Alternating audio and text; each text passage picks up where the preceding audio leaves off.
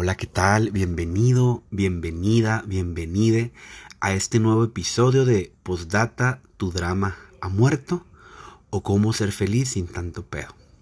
Fíjate que el día de hoy te quiero hablar sobre un síndrome.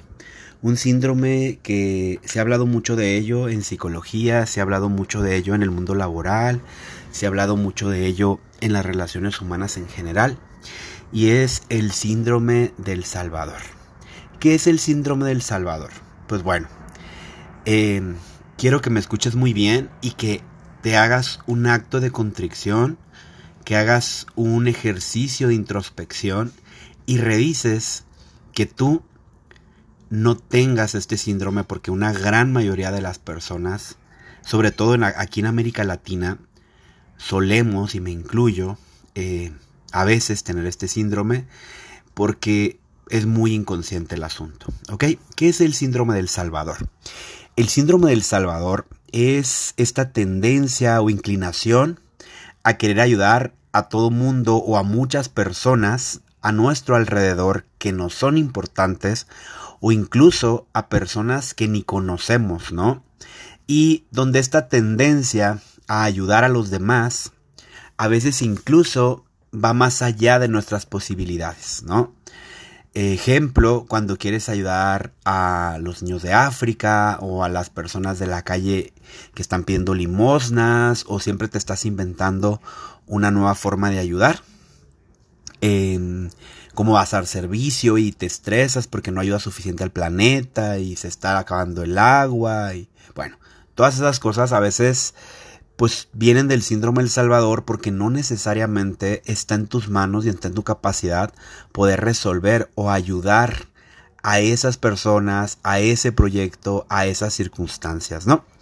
Y el síndrome del Salvador es una dinámica o un formato de existencia muy común, eh, sobre todo en las relaciones, ¿no? En las relaciones humanas más cercanas, como tu pareja, tu mamá, tu papá, tus hermanos, tus sobrinos, tus tíos, algún familiar, algún amigo, ¿no?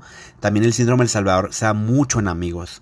¿Qué significa esto? Pues que uno de nosotros eh, adopta el rol de persona cuidadora y, y, mira al otro como la persona que necesita ser cuidada, ¿no? Y entonces nos autoconvencemos de que solo o sola esa persona no puede, que te necesita, que necesita de ti para solucionar problemas que de otra manera no podría solucionar. Pero esto puede ser súper costoso, puede ser muy impactante para nuestra salud emocional y nuestra salud mental, ¿no? Y además, el síndrome de Salvador, del Salvador, perdón, y esto no se va a editar, así va como va. Eh, el síndrome del Salvador es un doble, eh, una arma de doble filo. Por un lado, es súper cansado, es súper agotador, es súper pesado a nivel emocional, a nivel físico, a nivel mental, querer siempre salvar al otro, ¿no? Por ese es un filo. El otro filo es que a veces necesitamos revisar que realmente somos los salvadores porque necesitamos que nos necesiten. Eso le pasa mucho a las mamás, ¿no? Necesito que mi hijo me necesite. Necesito que me busque a mí cuando quiera algo, cuando tenga algún problema. Y llega un punto en la vida de las mamás, de los papás en general, pero es como más común en las mamás, que, que se sienten muy mal porque los hijos ya no la necesitan. Y entonces tratan de buscar cómo las necesiten. No es que lo hagan a propósito, es muy inconsciente y en la mayoría de las personas es muy inconsciente el tema de necesito que me necesites, ¿no?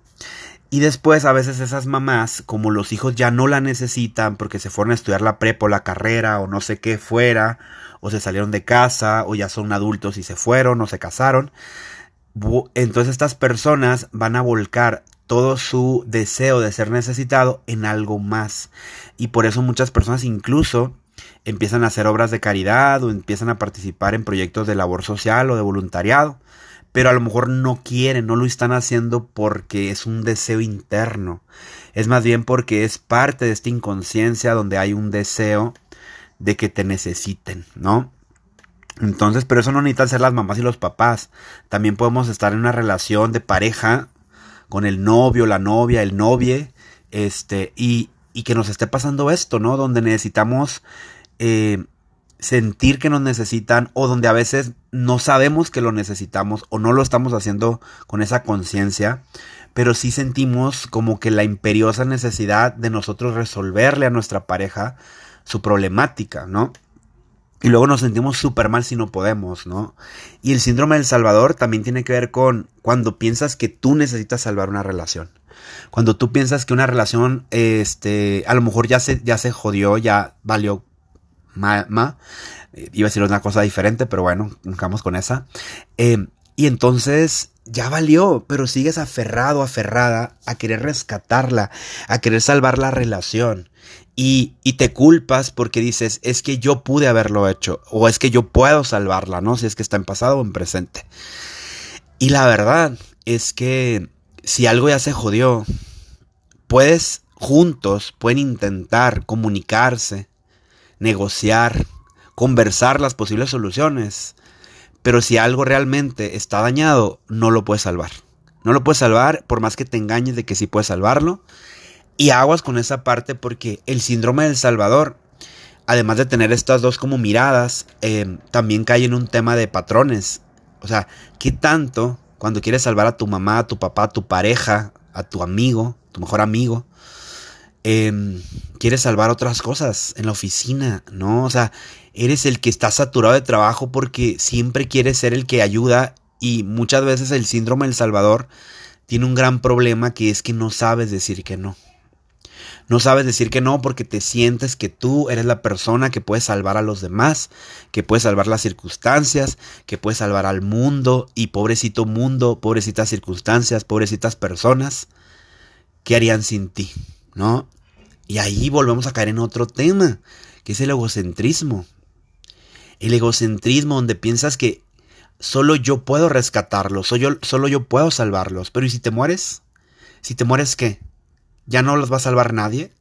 O sea, no tienen la capacidad y el poder de autosalvarse porque tú ya no existes. O sea, están destinados a perecer sin ti.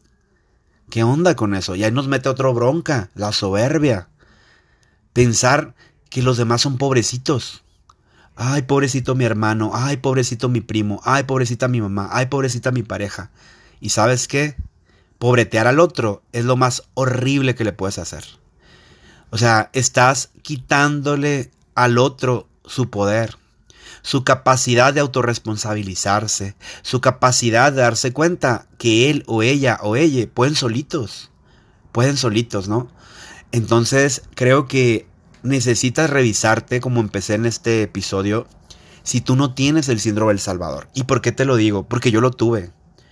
Yo lo tuve y de vez en cuando viene a mí estos como asomos, ¿no? Del saboteador que me quiere seguir diciendo, em, tú eres un salvador, Tadeo, tú eres un salvador y puedes ayudar a todo mundo. No, no puedo. No puedo. Y aunque sea un coach y tengo toda mi vida preparándome para ayudar a los demás, sí los puedo ayudar, pero no los puedo salvar. Yo no puedo salvar a nada ni a nadie que no se quiera salvar a sí mismo. Yo no puedo salvar una circunstancia donde no estén dadas las, las variables para que la circunstancia se pueda salvar a sí misma.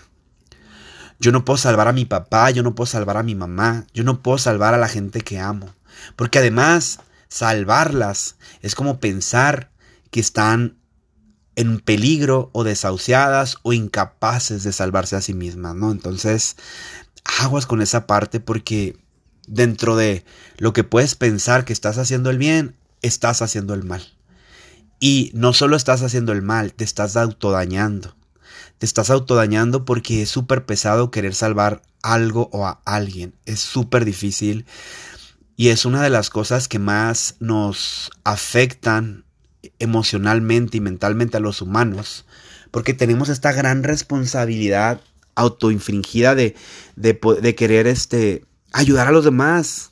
Sí, sí, sí puedes ayudar, pero no los puedes salvar. Y no siempre tienes por qué ayudar y no siempre tienes por qué ser la persona más fuerte que el resto. O sea, si a veces puedes, qué bueno, y si no puedes, no puedes. Y es darte ese permiso también. Por eso te decía, haz un acto de contrición, haz un acto de introspección, entra dentro de ti y revisa qué estás haciendo y cómo lo estás haciendo. Porque muchos, te lo prometo, y seguro te va a caer el 20. La hacemos de pedo por esto en la vida, porque pensamos que los demás nos necesitan. ¿Y qué harán si no estamos nosotros? Pobrecitos de ellos, y no se vale. No se vale para ellos y no se vale para ti. Entonces, pues bueno, esto es el, el episodio del día de hoy, el síndrome del Salvador, aquí en Postdata, tu drama muerto, o cómo ser feliz sin tanto pedo. Esta es una de las cosas que te van a ayudar a hacer menos drama y a vivir con menos pedo. Si te gustó, compárteme, búscame en mis redes, arroba Tadeo Coach, pásaselo a tus cuates, a tus familiares, a las personas que creas que le puede ser útil este podcast. Y ya sabes, mándame informar qué tema quieres que platique en 10, 12, 15 minutos, ¿vale? Pues muchas gracias por escucharme, gracias por estar presente y nos vemos en el próximo episodio.